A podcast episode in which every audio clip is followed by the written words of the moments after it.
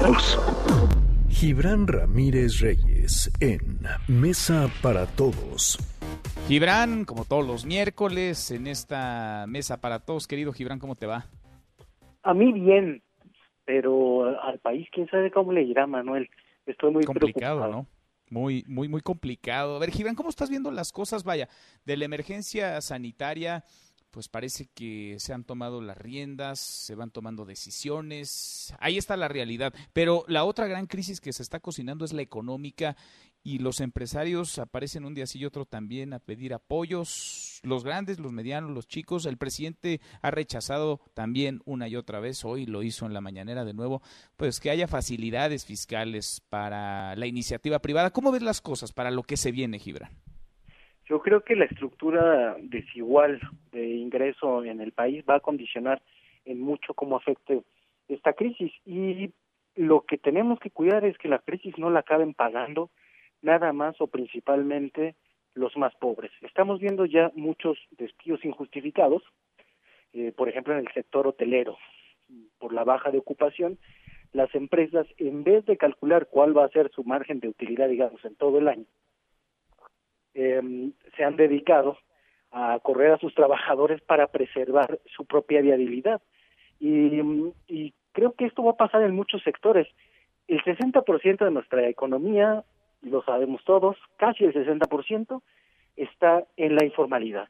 Entonces, uh -huh. si no se atiende a las personas en lugar del dinero en esta crisis, la vamos a pagar muy feo. Yo creo que eso es lo que tiene que estar claro y lo que va quedando claro en el mundo.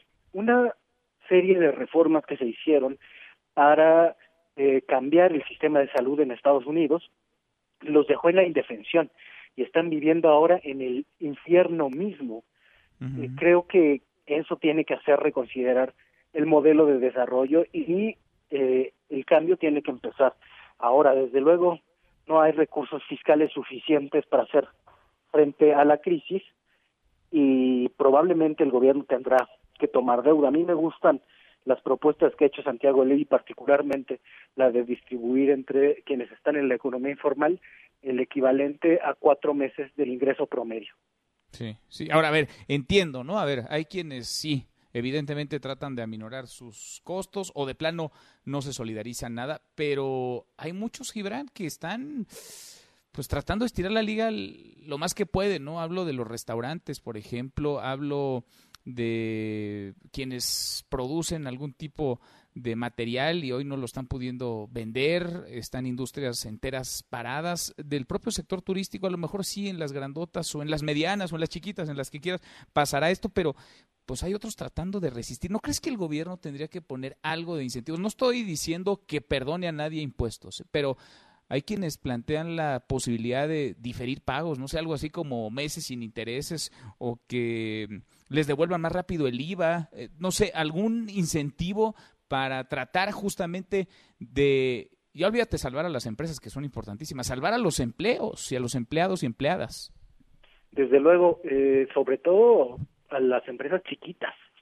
Eso es lo que hay que cuidar, las, las pequeñas y las medianas, porque son las que generan el mayor número de empleos y eh, en donde se pone más en riesgo a las personas.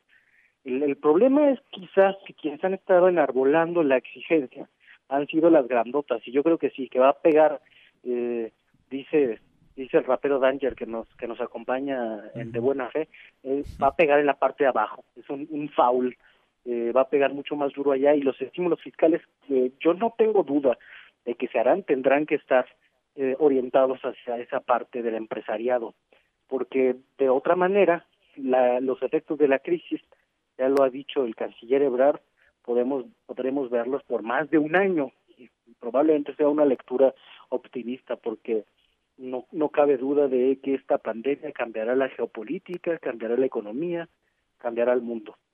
Sin duda, nada, nada va a ser igual. Ahora, el fin de semana el presidente podría estar anunciando, ¿no? Algún tipo de plan emergente para sacar adelante al país tras esta crisis. ¿Tú ves que el sexenio, Gibran, va a quedar marcado por este COVID-19? Es decir, el presidente llegó con una agenda muy clara, con sus proyectos, con sus programas prioritarios, pero la realidad se impuso en el mundo entero y parece que, pues, en buena medida este sexenio lo podremos evaluar por la forma en la que se encare la emergencia sanitaria, pero también la crisis económica que se nos viene.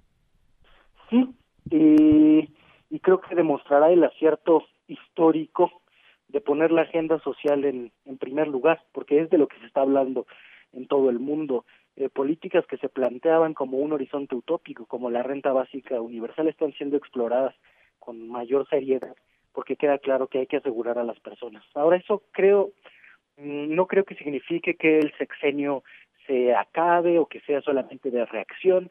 Creo que habrá una oportunidad para replantear cosas que se pueden hacer en un gran pacto de unidad nacional y que, que no se habían querido tocar.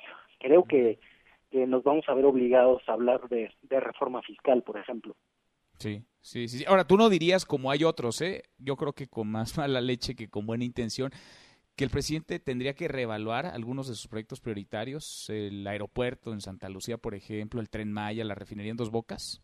Mira, yo creo que quienes lo dicen en buena onda se refieren a esta crisis, a la eventual contingencia sanitaria que sea declarada y eso tiene sentido porque no puedes tener a la gente trabajando.